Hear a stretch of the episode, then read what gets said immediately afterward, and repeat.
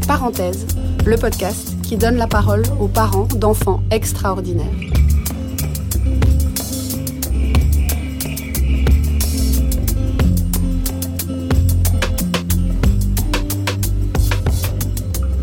Bonjour Fabienne, bonjour Floriane, merci beaucoup d'avoir accepté notre invitation.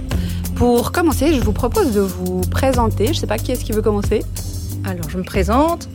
Bonjour Sarah, Fabienne Hauptmann, je suis physiothérapeute pour enfants à Aigle. J'exerce cette activité depuis bientôt 24 ans en compagnie de Floriane. Alors, bonjour Sarah, Floriane Berthollet. Euh, je suis ergothérapeute depuis 2001 et ça fait 11 ans que je travaille à Aigle dans le cabinet avec Fabienne où nous sommes plusieurs ergots et plusieurs physios à travailler principalement en pédiatrie avec des enfants. Et comment est-ce que vous êtes venues chacune à votre métier? Qu'est-ce qui vous a amené à, à faire ça? Alors moi j'ai fait des études de physiothérapeute en Belgique il y a maintenant, il faut que je calcule, euh, plus de 30 ans, avec un seul but, c'était de travailler avec des enfants. J'ai jamais fait ce, ces études-là pour travailler avec des adultes, donc ma ma voie a été tracée dès, le début. Dès que possible, après avoir eu nos, trois enfants, j'ai suivi une formation euh, de spécialiste en pédiatrie. Et puis très vite, j'ai ouvert mon cabinet. J'ai d'abord travaillé trois ans à l'hôpital de l'enfance. Les trajets étant euh, difficiles, j'ai ouvert mon cabinet à Aigle, d'abord toute seule. Et puis progressivement, euh, je me suis associée avec d'autres ergothérapeutes pendant quelques années. Et puis ensuite avec Floriane et puis toute l'équipe qui s'est agrandie. Mmh. C'est vrai que maintenant vous êtes euh, un bon paquet de thérapeutes dans ce cabinet. On est huit, hein, je crois. C'est vraiment une volonté de travailler en interdisciplinarité, que ce soit déjà, on a des professions assez proches, on est complémentaires. Euh, et puis aussi ben, d'être, d'avoir cette ouverture, de pas être euh, ciblé juste sur l'enfant, mais de prendre en compte la globalité de l'enfant avec l'entourage, mais aussi avec les différents intervenants, que ce soit ben, nos, collègues directs, mais aussi euh, l'école, euh, les autres thérapeutes qui interviennent comme les logos, les psychomotes, etc. Aussi le monde médical, parce que comme ça, je pense qu'on est toujours plus fort à plusieurs quand on a des regards croisés. Et puis, euh, voilà, c'est un enrichissement de réfléchir ensemble. Mm. C'est vrai que ça, c'est un truc, je pense, dans notre expérience personnelle euh, qui est assez marquante, c'est que euh, voilà, euh, nos enfants sont entourés de plein de médecins, de plein de spécialistes en tout genre, mais il y a toujours eu un lien, euh, un fil rouge depuis le début. Ça a été ben, la physio, ensuite l'ergo, et c'est vrai que c'est des traitements qui sont bah, tellement sur le long terme que finalement on crée des liens. Enfin, euh, donc pour ceux qui n'ont pas tout à fait compris, euh, Floriane et Fabienne sont les thérapeutes de notre fils Louis, donc euh, on les connaît depuis euh, presque huit ans maintenant. Et c'est vrai que bah voilà, moi j'ai des souvenirs des, je sais pas, au moins les trois premières années de, de séances de Louis, deux fois par semaine, où où je restais avec lui et puis finalement on discutait, il y avait quelque chose de très euh, voilà, comme, comme vous dites, de très global là-dedans. J'ai vraiment eu le sentiment d'une prise en charge globale. On se sentait presque parfois pris en charge nous-mêmes avec notre enfant. Et je pense que ça, c'est quelque chose, ben voilà, vous êtes très ancré dans le quotidien, le quotidien des familles et euh, ça crée, ben voilà, ça crée des liens qui sont, euh, qui sont vraiment forts après toutes ces années. Oui, et puis c'est important, je pense aussi pour l'enfant, de voir que les parents adhèrent à la thérapie. Donc mm. on aime bien avoir les parents au début, avec des enfants tout petits. L'enfant, il, calque ses émotions sur celles des parents au début.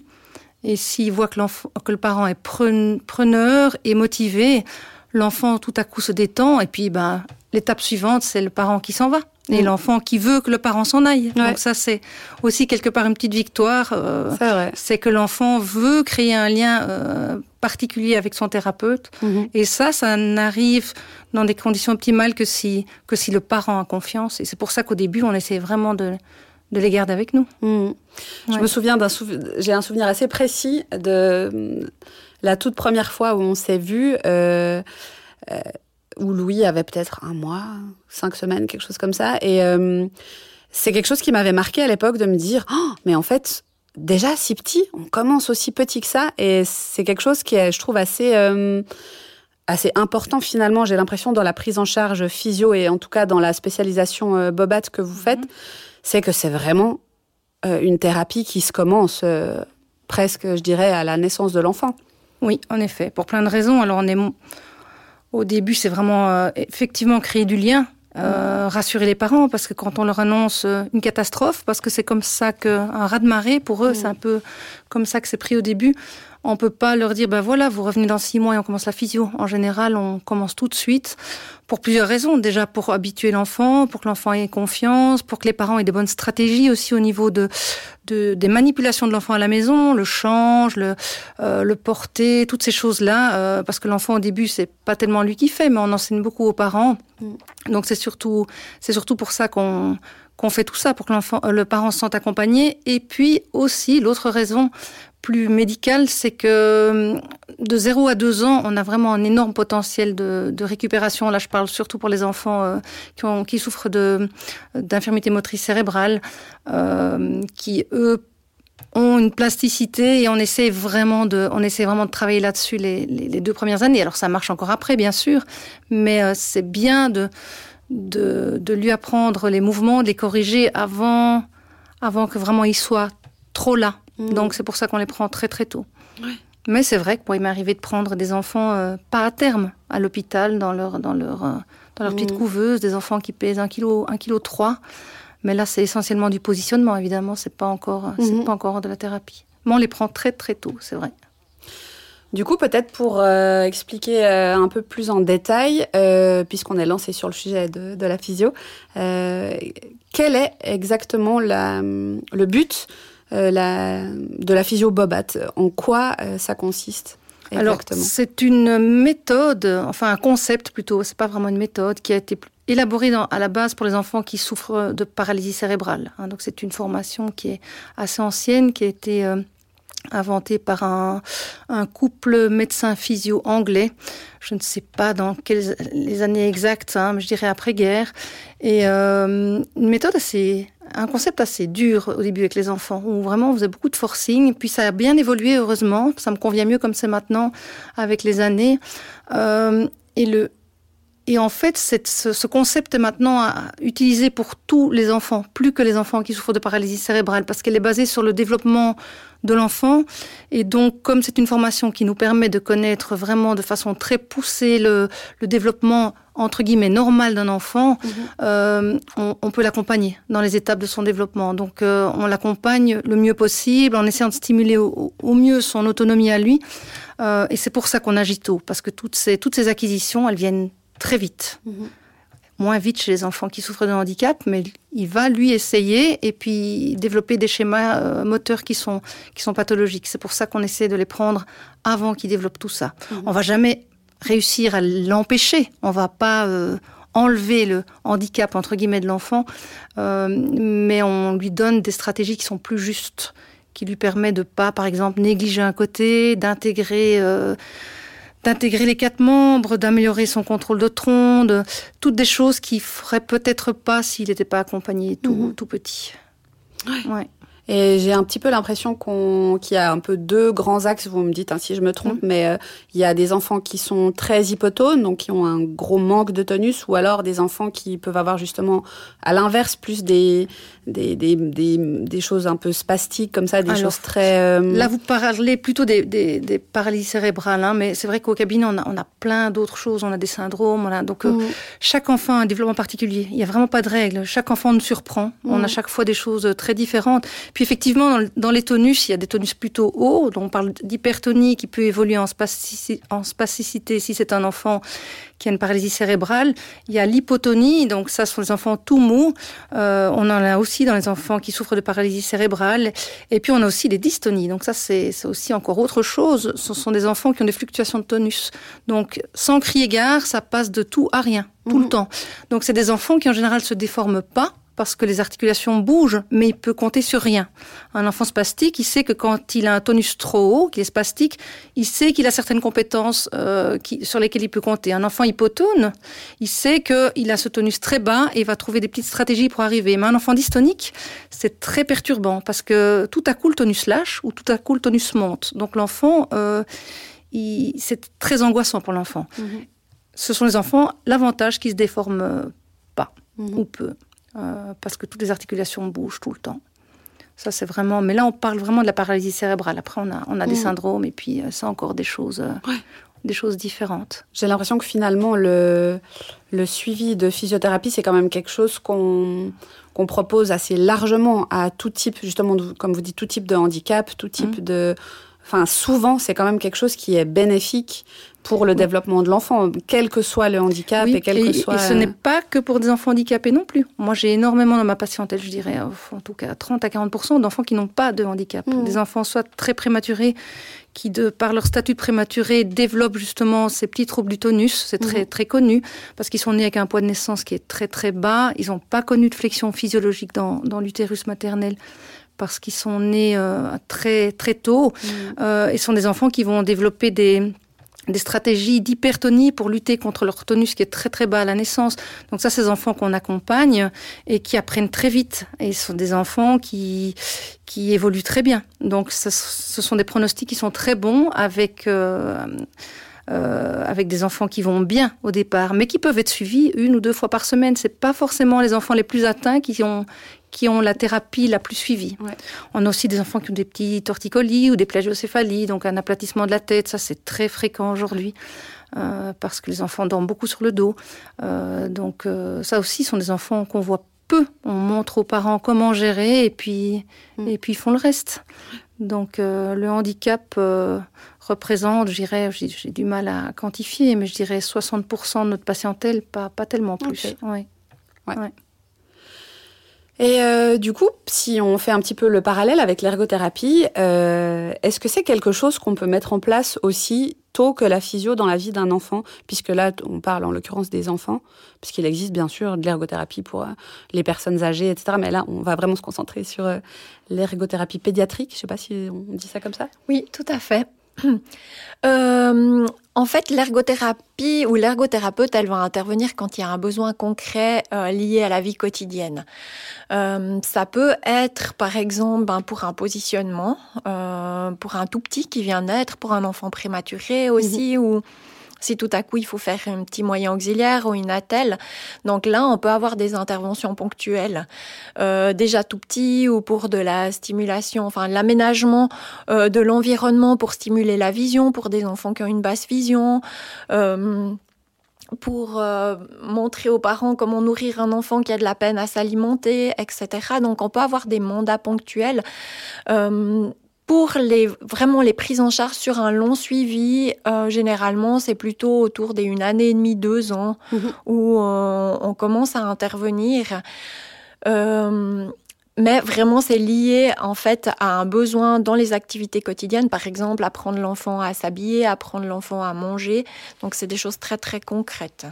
C'est ça, dans l'ergothérapie, on est vraiment sur du pratique, sur... Pratico-pratique. Euh, c'est ça, vraiment la vie quotidienne. Et c'est un truc qui m'a aussi toujours fasciné.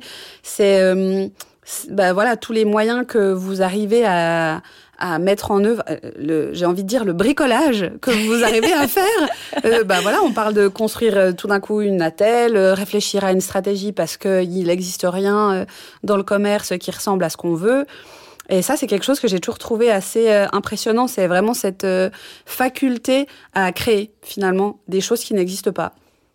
Alors ça, c'est un pan du métier qui est extraordinaire, surtout en, euh, je pense dans les autres domaines que pédiatrie aussi, mais c'est vrai que c'est aussi pour ça que j'aime bien la pédiatrie parce qu'il y a tout ce côté créativité, nos limites, et puis avec euh, moi je dis des fois je suis la thérapeute à deux francs six sous parce que euh, bah c'est pas forcément euh, des choses qui coûtent cher ou enfin voilà, mais c'est vraiment que ça soit pertinent pour l'enfant, que ça lui serve, que ça aide aussi les parents. Donc il y a toute une réflexion aussi là, là autour qui se fait.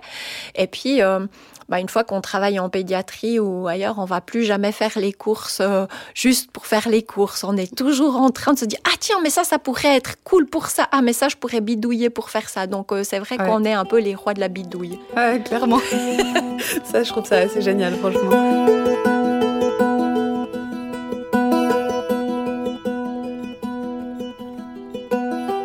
Et est-ce que du coup, vous avez une façon de travailler? Ben, Vous l'avez quand même évoqué brièvement, mais vous, fonctionnez quand même beaucoup en équipe. J'ai l'impression vous n'êtes pas des thérapeutes chacun dans votre coin. C'est quand même quelque chose de très. Euh, euh, vous fonctionnez beaucoup en duo et. Alors au-delà de ça, enfin oui, on fonctionne en duo. C'est vrai que quand il y a un enfant qui est suivi par plusieurs thérapeutes, on essaye vraiment d'être, euh, de se coordonner pour les prises en charge. Euh, pour moi, ce qui est important, c'est de se dire, OK, on est une équipe, on va partir en expédition. Qu'importe euh, les acteurs, mais euh, dans, dans, le sens de l'équipe de l'ex, enfin, de l'équipe d'expédition, il y a l'enfant, les parents et les autres intervenants. Et puis, c'est, c'est jamais, pour moi en tout cas, c'est important que ce soit clair au début d'une prise en charge. C'est jamais quelqu'un qui sait plus que les autres, parce qu'on est chacun spécialiste d'un domaine, mais c'est justement par notre richesse et notre spécialisation que on peut tous travailler ensemble pour avancer ensemble. C'est euh, l'enfant, il est spécialiste de lui-même, les parents, ils mm. sont spécialistes de leur enfant. Chaque professionnel a sa spécialité, mais seul, on fait rien du tout. Donc c'est vraiment, moi, je conçois ça vraiment comme une expédition. Et pour que l'expédition, elle puisse aboutir, il faut que tout le monde avance ensemble.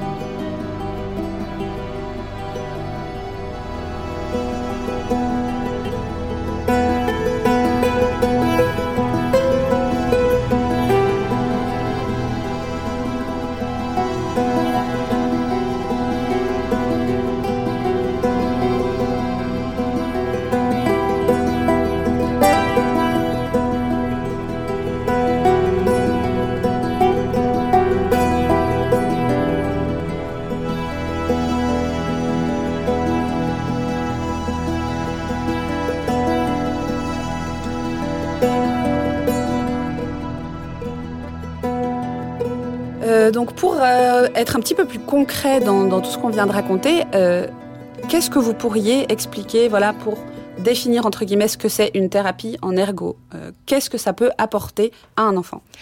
Alors, par exemple, pour prendre quelque chose de très concret, ben, l'enfant, il doit se laver les dents, mais il peut pas se laver les dents. Donc, on va partir de là en disant, OK, qu'est-ce qui, qu'est-ce qui fait que l'enfant peut pas se laver les dents? Un enfant, euh, ça pourrait être en fait qu'il peut pas accéder au lavabo, qu'il n'arrive pas à ouvrir le robinet. Donc là, on va se dire, ok, on va aménager l'environnement. Pour un autre enfant qui a par exemple une paralysie cérébrale, il n'arrivera pas à tenir sa brosse à dents. Donc le fait, il peut pas se laver les dents parce qu'il n'arrive pas à tenir sa brosse à dents. Donc on va réfléchir soit un moyen auxiliaire, ou bien aussi entraîner le fait de fermer la brosse à dents sur la main, ou de, de mettre une petite sangle pour qu'il puisse bien tenir sa main, apprendre les différents gestes pour euh, qu'il puisse frotter ses dents. Euh, pour un autre enfant qui aura des problèmes d'organisation, bah, il n'arrivera pas à savoir comment faire pour se laver les dents. Donc là, on va réfléchir à un protocole d'organisation avec euh, soit des petits pictos, soit aussi entraîner en disant bah, qu'est-ce que qu'est-ce que tu dois faire, par quoi tu commences, etc.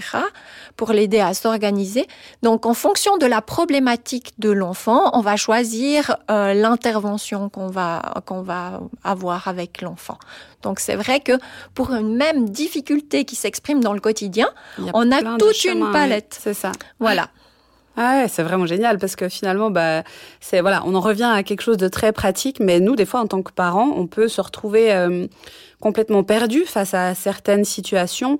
Et c'est vrai que parfois, ben, la solution ce serait de brosser les dents nous-mêmes à notre enfant. Mais c'est pas la solution. L'idée, c'est de trouver un moyen aussi pour que pour qu'il y arrive. Euh, bien sûr, on sait que c'est pas toujours possible, mais voilà, je pense que c'est aussi comme ça que je l'ai beaucoup ressenti euh, en tant que parent, c'est que finalement vous êtes aussi là pour euh, nous apprendre à ne pas toujours faire à la place de notre enfant et euh, ne pas ne pas voilà ne pas ne pas être ses bras tout le temps ne pas être ses mains ne pas être sa tête essayer de lui donner les ressources pour lui-même arriver à faire les choses en trouvant plein de plein de moyens et en bidouillant comme vous dites plein de choses et voilà, finalement, tout ça, on se rend compte que c'est quand même quelque chose qui fonctionne beaucoup en équipe. Et euh, ben, je pense qu'on pourrait revenir aussi un petit peu sur euh, sur ce que ça veut dire cet encadrement euh, thérapeutique, parce que ben voilà, il y a vous, les physios, les ergos, mais il n'y a pas que vous. Il y a aussi toute une équipe médicale qui encadre ces enfants.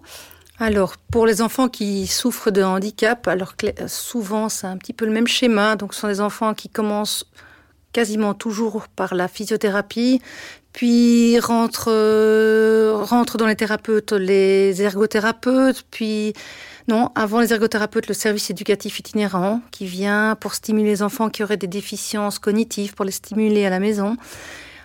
Ensuite les ergothérapeutes, et puis parfois en même temps ou après les, les logos. Après, il y a parfois l'enfant parfois une psychologue, ou enfin, il y a, beaucoup de choses. On est tous un petit peu chapeautés par un médecin, donc on a, beaucoup de contacts étroits avec les, médecins, soit du CHUV, soit de l'hôpital de Sion, euh, qui sont d'abord des neuropédiatres qui voient l'enfant, et puis quand, le neuropédiatre euh, confirme qu'il y a un, diagnostic de paralysie cérébrale ou de gros, de gros troubles moteurs, euh, il est vu par un neuroréhabilitateur. Euh, Celui-ci se rend, en tout cas pour l'équipe du CHUV, se rend deux fois par an à notre cabinet, euh, en présence des, des, enfants, des parents, et puis de tous les thérapeutes qui gravitent autour de l'enfant, ainsi que des pédiatres. Euh, ce sont des, des, consultations que les parents apprécient beaucoup parce qu'ils voient qu'on communique entre nous. Parce que souvent, j'ai pu entendre que euh, les parents qui, dont les enfants sont vus par plusieurs spécialistes, je pense que c'était votre cas à un moment aussi, vous m'en aviez parlé, ouais, ouais. Euh, trouve qu'il n'y a pas toujours un, une bonne communication entre les médecins dans ces grands ouais, hôpitaux. Les et puis nous, on essaie en tout cas dans, dans tout ce qui est rééducation que ce genre de choses n'arrive pas. Donc on est tous, tous toujours au courant. Ouais. Et, et, puis toutes les décisions sont validées par justement ce médecin neuroréhabilitateur qui vient deux fois par an, qui accorde beaucoup d'importance à ce qu'on dit, ça c'est très très très agréable, mmh. et qui et puis on, on essaie d'être cohérent euh, face aux parents parce que c'est vrai que les parents souvent peuvent être perdus, euh, euh, pas d'accord, et on essaie dans la mesure du possible pour les pour les rassurer d'avoir le même discours. Mmh. donc on essaie quand même en général de discuter un petit peu avant des situations qui sont un peu plus compliquées pour pas être trop hésitant euh, au moment de la consultation. Ça c'est ça c'est important parce que euh, le parent doit sentir que on est unis. Euh, et ça c'est des choses que je trouve très très bénéfiques dans dans notre organisation au, au cabinet. Puis une des choses qui est vraiment euh, extraordinaire, je trouve, par rapport à ces consultations, c'est que l'enfant, il est dans un milieu connu, dans un cadre hors hospitalier, euh, parce que c'est le cabinet. Le cabinet, c'est un, un appartement transformé en cabinet, mais sans blouse blanche, sans machine qui bip, sans trajet aussi, hein, parce que quand il faut aller jusqu'au CHUV ou à jusqu'à Sion, ben, c'est un trajet en plus qu'on demande à l'enfant qui est déjà souvent fatigable. Là, il est, il est chez lui, entre mmh. guillemets, si j'ose dire comme ça, parce que c'est souvent des enfants qui ont des années de thérapie.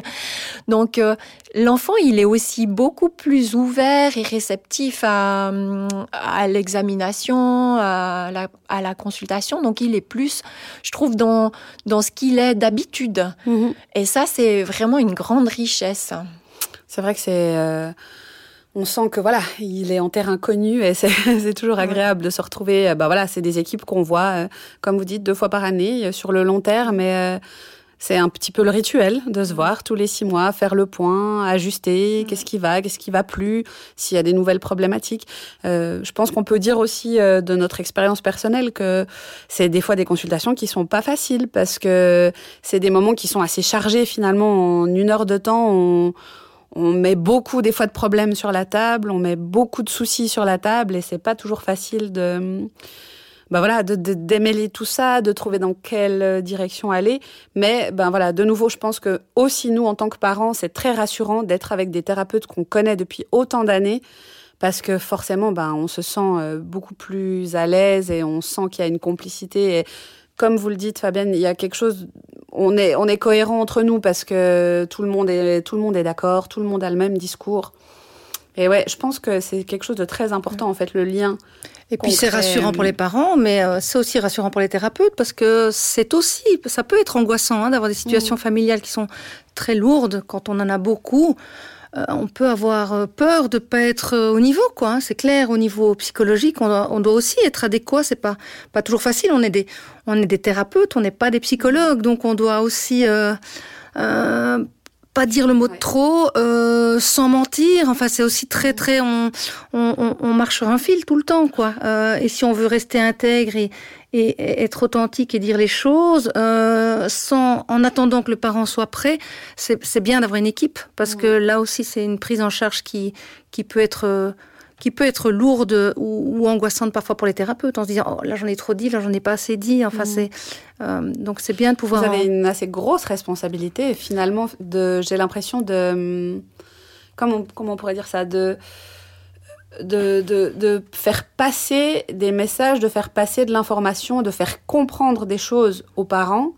Et j'ai l'impression que vous êtes souvent un peu quand même au cœur de, de, de situations qui sont, ben, comme vous le dites, qui peuvent être franchement dit très douloureuses, euh, pour lesquelles on n'est pas forcément voilà armé, euh, ou parfois on, Alors, c'est des choses qu'on rejette ou qu'on ne veut pas, euh, qu'on veut pas entendre.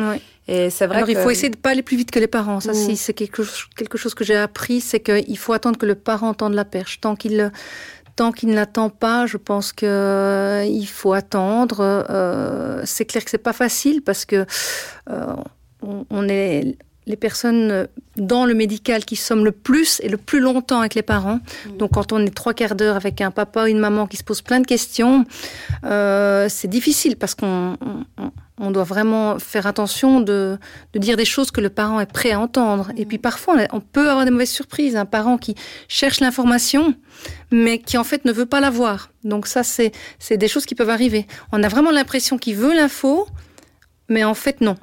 Euh, et, ça, c'est ça, c'est vraiment avec les années qu'on commence à voir, euh, se dire attendons, attendons encore un petit peu, et puis on verra si vraiment il veut, il veut en savoir un peu plus ou pas. Mais je trouve que ça, c'est l'aspect, hein, je dirais, le plus difficile avec des, des situations qui sont parfois très, très, très, très lourdes. Mm. Ouais. Je pense qu'il faut, euh, c'est important en tout cas d'être, euh, de pouvoir avoir, enfin d'avoir travaillé. Ça, ça n'engage que moi ce que je vais dire, mais en tout cas moi je vois la richesse de se dire ok, d'avoir un bagage aussi personnel, d'avoir euh, pu travailler, d'avoir des acquis des outils aussi par rapport à comment moi je me situe face à par, rapport à l'autre pour pas transmettre aux parents des choses qui m'appartiennent, enfin des émotions qui m'appartiennent. Donc ça pour moi, c'est quelque chose que j'ai pu, j'ai eu la chance hein, dans ma dans ma formation très tôt où je travaillais pas encore en pédiatrie, mais en psychosomatique ou en neurologie avec des personnes qui qui avaient des maladies dégénératives, de dire ok, mais là j'ai besoin d'outils parce que je vais être appelée, mais ces outils-là, bah, je les utilise au quotidien. Et et je pense qu'il faut pas se dire juste j'ai une formation d'ergo et puis euh, youhouhou, mais se dire voilà, je suis en contact avec des gens, la relation ça soigne, ça s'apprend et puis euh, c'est important aussi ben, de, de, pouvoir être conscient de tout ça, conscient des émotions qui se trament. Et puis, de, enfin, de, comme ça, je pense qu'on peut être au plus juste pour, mmh. euh, pour être à l'écoute de l'autre et des besoins de l'autre, mmh. dans l'idéal. Ouais. Mais je pense que, ben voilà, pour parler en tant que parent, je pense qu'effectivement, il y a un long chemin à faire entre la première fois où on pousse la porte et toutes les années qui vont suivre. C'est ouais, je peux tout à fait me rappeler aussi euh, dans quel état d'esprit on était peut-être nous aussi au début. On est plus dans quelque chose de provisoire, on est plus dans quelque chose euh, où on se dit euh, il faut un petit peu lutter contre et puis ça va aller. Et finalement, en fait, plus, plus le temps passe et plus on apprend à connaître notre enfant mmh. et on apprend aussi à, à voir de quoi il a besoin. Et je pense que bah voilà, nous en tant que parents, c'est tout un chemin aussi qu'on doit faire. Et j'ai en tout cas la sensation que vous êtes des éléments clés pour aider à avancer sur ce chemin parce que ben j'ai voilà j'ai l'impression que si je refais un petit peu euh, l'histoire dans ma tête vous avez souvent été là et vous avez été à l'origine de beaucoup de décisions de beaucoup de peut-être de changements de choses qui voilà on s'est dit bah non en fait il faut passer à autre chose etc et c'est vrai que je pense que ben voilà, c'est vraiment pour les parents, c'est quelque chose de très important d'avoir des thérapeutes comme ça et d'être entouré de cette façon-là parce que finalement, c'est ça qui nous aide à faire notre chemin et à avancer euh, un petit pas après l'autre quoi pour euh, mais c'est voilà, c'est ce qui est difficile, je pense, pour les thérapeutes, c'est d'avoir juste le bon, mm. le bon rythme. Et puis chaque parent a un rythme différent. Donc euh, c'est chaque fois une nouvelle remise à niveau pour, euh, pour faire juste, quoi. Et puis, euh, puis j'ai l'impression qu'il y a aussi quelque chose euh, qui rentre en compte là-dedans, c'est qu'on se rend compte après coup que ça demande beaucoup d'anticipation finalement dès qu'on parle de moyens mmh. auxiliaires, dès qu'on parle de, de, de, choses un petit peu mmh. plus conséquentes à mettre en place. il faudrait anticiper pour que ce soit là au bon moment. Et parfois, on n'est pas prêt au moment T. Et c'est vrai qu'après coup, on se dit, bah mince, maintenant on est prêt, mais il y a six mois, une année d'attente. Et je pense que ça aussi, ben, pour vous, qui voyez justement cette mhm. finalité-là, de se dire, mince, mais tout ce temps qu'on perd, euh, il faudrait le faire maintenant, c'est, ça, doit, ouais, ça doit être compliqué de... Oui, et puis parfois il y a des parents qui demandent. On a tout, tout existe. Hein. On a parfois des parents qui demandent trop vite, ou des parents qui ne voient pas. Enfin, tout, il y a, chaque prise en charge est, différente, donc on n'a pas de, on n'a pas de protocole, quoi. Je mm. trouve que il faut vraiment chaque fois euh, gérer en fonction de, de ce que les parents nous montrent ou l'enfant, Parce que l'enfant aussi, c'est pas facile. Hein. Les parents doivent faire un chemin, mais l'enfant en grandissant aussi. Hein, au début, on a un petit bébé, et puis c'est les parents qui, qui se posent beaucoup de questions. Et quelques années après, les parents ont fait beaucoup de chemin, mais c'est l'enfant qui commence à se poser des questions. Et, et ça, c'est aussi très, très douloureux parfois pour les, pour, pour les thérapeutes d'entendre les questions qui, qui, se posent. On se dit, mais voilà, cet enfant, il a fait du chemin et puis maintenant, il, il, voit, il voit des choses. Et puis là aussi, il faut être euh, adéquat. Et puis, il faut pas. Enfin, moi, je, moi, pas dans, dans ces situations-là à prévenir les médecins pour qu'ils qu'ils voient l'enfant et qu'ils aient une conversation euh, avec eux, parce que nous, on, on ne peut pas tout dire. C'est aux médecins à, à, être plus plus clair avec les questions des enfants. Euh, du coup, il y a aussi un autre sujet euh, dont j'avais envie qu'on parle un peu parce que vous avez plein de connaissances là-dessus. C'est sur tout ce qui concerne voilà les prises en charge, par exemple AI. Euh, ben voilà, pour refaire de nouveau un petit peu euh, l'histoire, je me souviens très bien que la première fois de ma vie où j'ai entendu parler d'une allocation pour impotence, ben c'était dans votre cabinet euh, pendant une consultation. Tout d'un coup, vous avez dit ah mais je crois qu'il faudrait faire une demande d'allocation pour pour Louis. Et c'est vrai que hum, aucun médecin ne nous a jamais parlé de ça. Et bah voilà, finalement, c'est vous qui avez été un petit peu euh, euh, qui avez pris l'initiative de ça. Et je pense que c'est quelque chose de très important à parler aujourd'hui, parce que finalement, quand on met euh, le doigt dans dans le, les prises en charge AI, on se rend compte que c'est quand même quelque chose d'assez énorme et alors déjà, euh, annoncer aux parents, même d'un enfant qui va aller bien, qu'on peut faire une demande à l'AI, déjà, on marche sur des œufs. Parce que rien que le terme AI, soit ils savent ce que c'est, et s'ils demandent ce que c'est, quand ils entendent invalidité, déjà, c'est terrible. Donc, euh, euh, même des enfants qui vont aller bien, des gros prématurés. Alors maintenant, l'AI accepte moins ces, ces situations-là, mais avant, tous les enfants de moins de deux ans qui avaient trouble du tonus pouvaient jusqu'à deux ans être pris en charge par l'AI. Et après deux ans, comme ces enfants évoluaient bien, ils sortaient de l'AI. Mais là, déjà, c'était un, un, stade délicat. On savait qu'on devait en parler parce qu'un enfant gros prématuré, on sait qu'on va peut-être l'accompagner jusqu'à la marche et que malheureusement, pour des questions administratives, on est obligé à un moment d'en parler aux parents parce que les assurances maladie mettent le, haut là très vite. Donc là, déjà, c'est un, point délicat. Euh, ensuite, après, c'est clair que tous ces aspects de rente et tout ça, mais là aussi, c'est pas tout facile parce que quand on parle d'une rente d'impotence, il y a le mot impotence. Et euh, on veut quelque part que les parents puissent en bénéficier parce qu'on a des, des, des situations euh, de parents euh, financières qui sont parfois très très délicates. Donc euh, des parents qui, qui, qui hésitent à arrêter de travailler mais qui ne le font pas pour des raisons financières. Donc là, on se dit, il y a peut-être une solution pour que l'enfant a deux ans, donc on, est, on, doit en parler. Euh, je pense que certains médecins en parlent, pas tous. Je pense pas qu'ils tous, tous savent. Euh, mais c'est vrai qu'en thérapie, finalement, ça vient tôt ou tard sur le tapis parce qu'on est, on est avec les, on est avec les parents, donc on, on en parle. Euh, et puis ça, c'est utile parce que la, rente AI, ben, elle soulage quand même bien les, les parents parce que quand l'enfant rentre dans les conditions AI, c'est pas forcément les enfants qui ont les pathologies les plus lourdes qui ont l'AI. Ça, c'est peut-être pas tout à fait juste. Il faut que l'enfant corresponde à un code. Euh, donc on peut avoir un enfant euh, grabataire mais qui a un, un, syndrome et il ne sera pas à l'AI. Et puis par contre un enfant avec une toute petite hémiparésie très légère que le commandé Martel ne voit pas, il pourrait être pris par, en charge par l'AI. Euh, il y a quelques années, les enfants trisomiques n'étaient pas pris en charge par l'AI.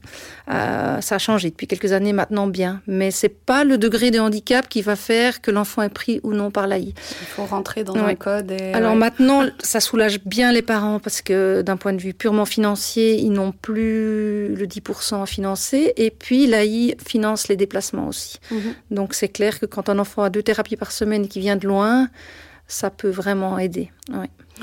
Et puis la question de la rente d'impotence, ben là, elle vient après. Malheureusement, euh, ça prend souvent beaucoup de retard. Euh, c'est ça, c'est que souvent c'est des, des, choses qu'il faut anticiper et en plus il y a quand même passablement de délai. Après, euh, ce qu'on peut dire, c'est que c'est quand même la plupart du temps, c'est rétroactif. Donc c'est rétroactif. À condition de faire la demande, c'est rétroactif un an avant la demande. Mhm. Donc là aussi, le thérapeute ou le médecin doit quand même penser à le signaler aux parents parce que si on fait la demande euh, pour un enfant de 4 ans, ben, il sera pris à partir de ses 3 ans. Mhm. Euh, donc on a, on a quand même intérêt, si on sait que c'est un enfant qui va être pris en charge par l'AI, de faire la, la demande. Euh, je dirais au plus tard, un an, un an et demi après la prise en charge. Comme ça, on sait qu'on peut revenir d'un an, d'un an en arrière. Et euh, si voilà, on se retrouve un peu perdu face à l'ampleur de la tâche, euh, à qui est-ce qu'on peut faire appel pour pour nous aider en fait dans ces démarches euh, Simplement, bah, ne serait-ce qu'à remplir une demande d'allocation pour impotence qui fait X pages. Alors, euh, je pense que dans chaque canton, il y a des services sociaux spécialisés qui s'occupent de ça. Je sais que sur le Valais, on peut faire appel aux assistantes sociales d'Emera. Sur Vaud, on peut faire appel aux assistantes sociales qui travaillent chez Pro Infirmis. Mhm. J'imagine que dans les autres cantons aussi, je connais un peu moins, donc euh, je vais pas m'engager. Euh, à donner des noms, mais je pense que ça vaut la peine, en tout cas vraiment, de pouvoir solliciter de l'aide, d'avoir un examen complet de la situation et puis d'avoir des bonnes pistes et des bonnes réponses. Ouais. Et ne serait-ce vraiment que pour, ben voilà, comme je le disais, des fois, juste remplir des, formulaires, euh, savoir euh, qu'est-ce qu'il faut marquer, quelle, quelle information il faut donner. C'est, ben voilà, c'est pas toujours facile de d'arriver à synthétiser la situation, d'arriver à être réaliste aussi par rapport à notre enfant. clairement, moi je la fais. Euh, on a aussi beaucoup de parents qui ne qui ne parlent pas du tout français. On leur demande des tas de papiers. Euh, moi, ça m'est arrivé bah, dernièrement, il y a une quinzaine de jours, de, de remplir tout le dossier avec la, la maman. Mm. Et puis du coup, le dossier, en une semaine, il était, il était pris en charge, enfin pris en charge, analysé par l'AI. Mhm. Euh, c'est des démarches que la maman n'arrivait pas à, réaliser toute seule. Donc là, ben voilà, on sort un peu de notre notre métier, mais c'est tout à fait bienvenu pour les parents quand, quand on les aide, quoi. Mhm. Et c'est vrai, je pense même, ben, comme je le disais, d'avoir ne serait-ce que le recul nécessaire et la la bonne observation de parce que parfois justement on peut dire mais non mais ça ça va très bien il le fait très bien et on se rend pas compte de, on se rend pas compte peut-être de la différence avec un autre enfant, on se rend pas mm. compte de finalement non, c'est pas si facile, non, ça demande beaucoup d'aménagement, ça demande beaucoup de temps. Et je pense que des fois, nous aussi en tant que parents, on a toujours ce réflexe de de vouloir un peu normaliser la situation ou de dire mais non mais ça va c'est pas si important euh. et parfois ben voilà d'avoir une personne extérieure qui peut aussi nous aider à être réaliste et à dire les choses de manière réaliste ce qui est pas toujours facile je pense quand on est parent c'est vrai qu'on a un regard avec un peu plus de recul mm. parce que ben les parents ils sont au quotidien et puis euh, c'est nos propres enfants on est c'est euh, la la finalité du parent d'accompagner son enfant et puis il n'y a pas de mode d'emploi pour accompagner son enfant mm. et puis on va euh, ben voilà il y a différents ben on est au quotidien donc on avance le fait d'être euh, d'être dans le rôle de thérapeute, c'est aussi à un moment donné de dire euh, non mais écoutez là, je pense qu'on pourrait essayer de le laisser faire ça euh, mm. pour qu'il gagne en autonomie, ou bien dire aussi non là stop, je pense que pour lui c'est trop. On doit aussi des fois être les garde-fous en disant non là je pense que c'est trop. Il faut que par exemple on puisse l'aider à s'habiller pour qu'il soit moins fatigué, pour que la priorité euh, ce soit qu'il puisse être disponible à l'école, qu'il puisse avoir suffisamment d'énergie et de force pour pouvoir écrire. Donc on va économiser entre guillemets l'habillage. C'est pas qu'il saura pas le faire, hein, qu'on veut pas qu'il développe ses compétences, mais parfois, il faut aussi choisir les combats. On peut pas demander à l'enfant de tout combattre en même temps. Et puis, euh, ben voilà, en tant que thérapeute, on est aussi le variateur en, mm. en disant ben, un peu plus ou un peu moins. Mm. Et puis, euh, ben voilà, puisqu'on parle aussi de l'AI, euh, on peut parler peut-être aussi un petit peu des moyens auxiliaires, parce que ça, c'est quand même une étape aussi un peu importante qui arrive souvent en tout cas dans la vie euh, des enfants avec un handicap ou une maladie euh, quelconque, un syndrome. Euh, tout ça aussi, c'est des démarches qui se font avec l'AI. La plupart du temps, les moyens auxiliaires, c'est quelque chose qui est pris en charge par l'AI. C'est assez rare que ce soit pas le cas, non? Alors, tout dépend en fait du besoin de l'enfant. Je dirais, il faut vraiment dans l'argument, en fait, une, une demande pour un moyen auxiliaire euh, il faut déjà qu'il y ait euh, une pertinence à demander un moyen auxiliaire. Il faut déjà qu'on ait pu essayer pour, euh, pour voir, le, déterminer lequel moyen auxiliaire serait le plus pertinent dans la situation voir si l'enfant ou les parents sont prêts à investir le moyen auxiliaire. Parce qu'on peut pas se dire tout à coup, ben voilà, on, on part avec un ordinateur, on part avec une chaise roulante, et puis ben l'enfant il veut pas du tout mmh. sortir son ordinateur en classe. Et approprié, Voilà, donc il y a d'abord une grande évaluation sur la pertinence de mettre en place un moyen auxiliaire. Après, il y a un questionnement sur quel est le meilleur moyen auxiliaire qui sera approprié à la situation.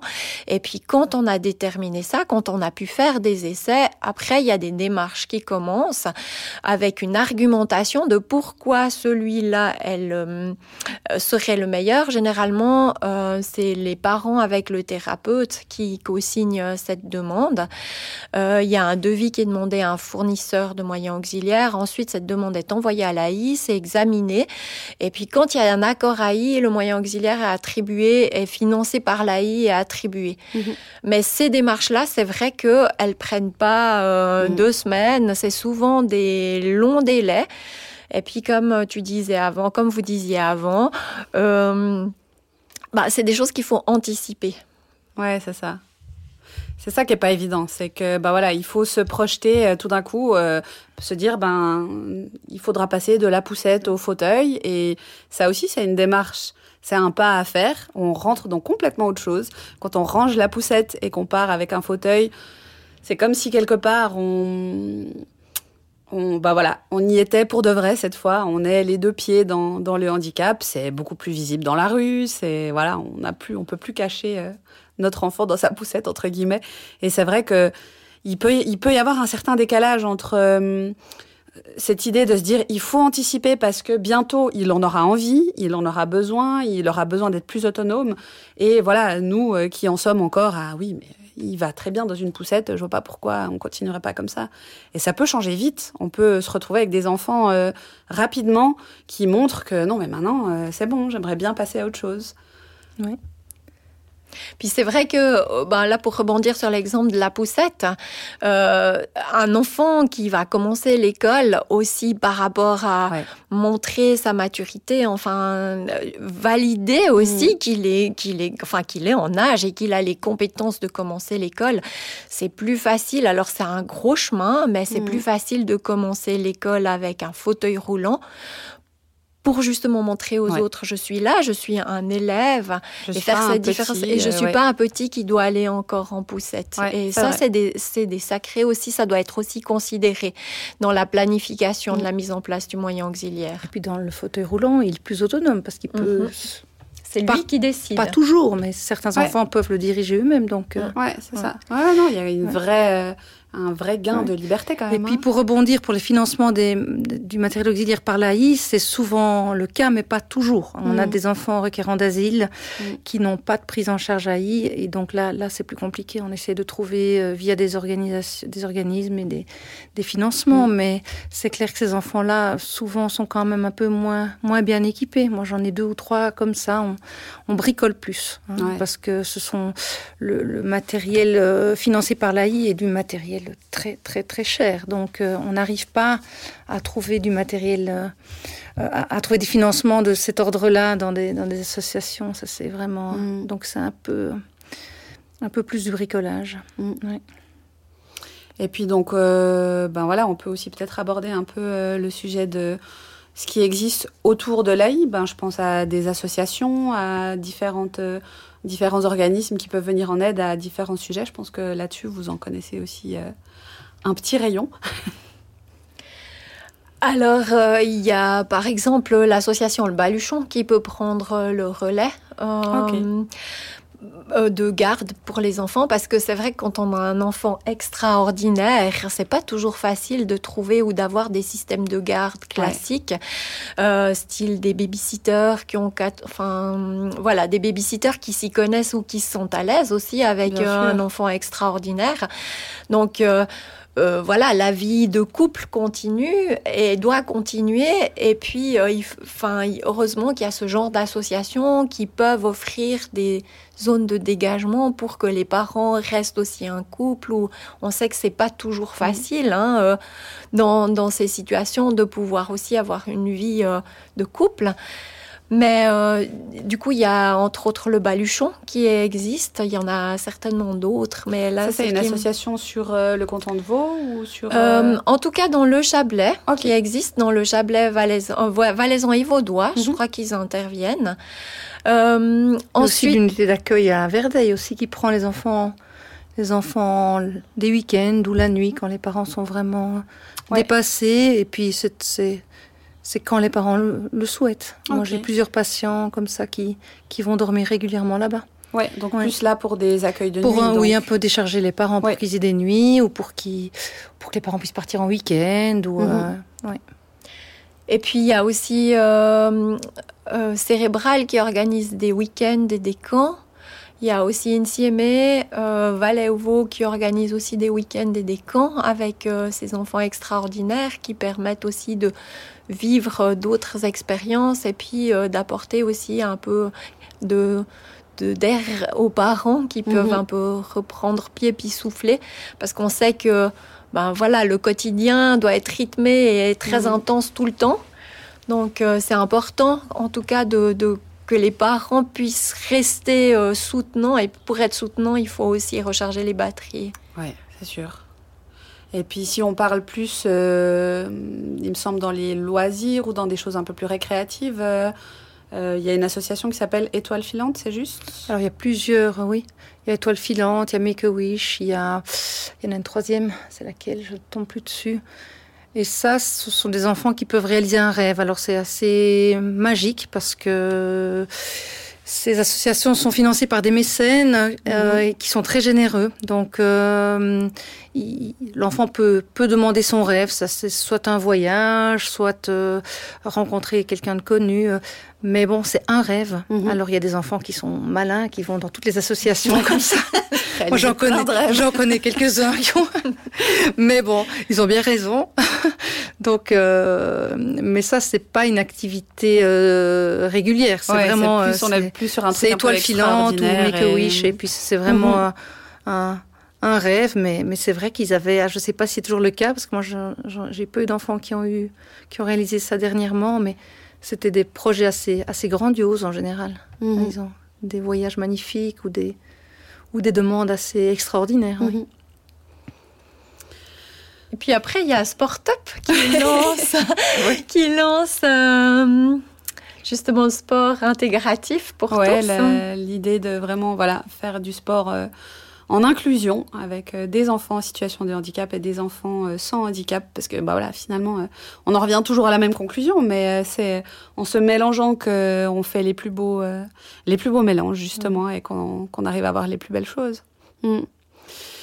Mais oui, bah, je pense que voilà, si on peut résumer un petit peu la conversation qu'on vient d'avoir, je sais pas, je pense que je dirais que la chose fondamentale finalement, c'est le lien, le lien qu'on va créer avec le thérapeute, le lien que le thérapeute va créer avec notre enfant, le lien que ben voilà, on va créer ensemble euh, et je pense qu'on peut dire ben voilà que pour que ça marche bien et que ça fonctionne bien, c'est important d'accorder du temps à ce lien et d'apporter ben voilà, d'accorder de la confiance, euh, d'accorder euh, de l'écoute. Et je pense que voilà, c'est c'est un peu fondamental pour pour arriver à, faire grandir nos enfants et à les faire évoluer euh, le mieux possible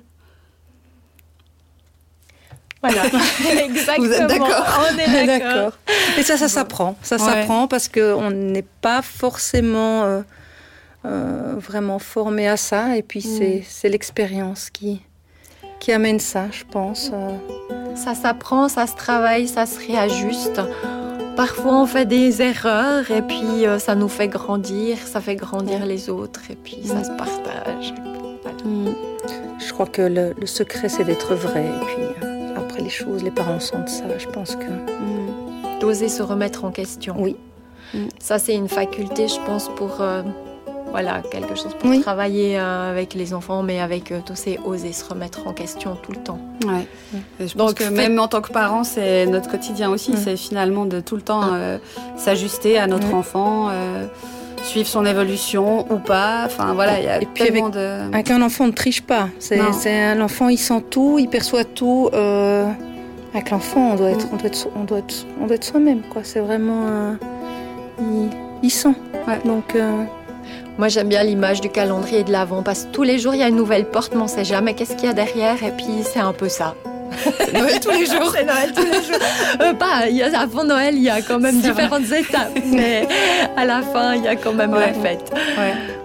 Ben, merci beaucoup en tout cas avec euh, plaisir. pour votre confiance et pour cette belle discussion. Merci Avec plaisir. beaucoup à vous.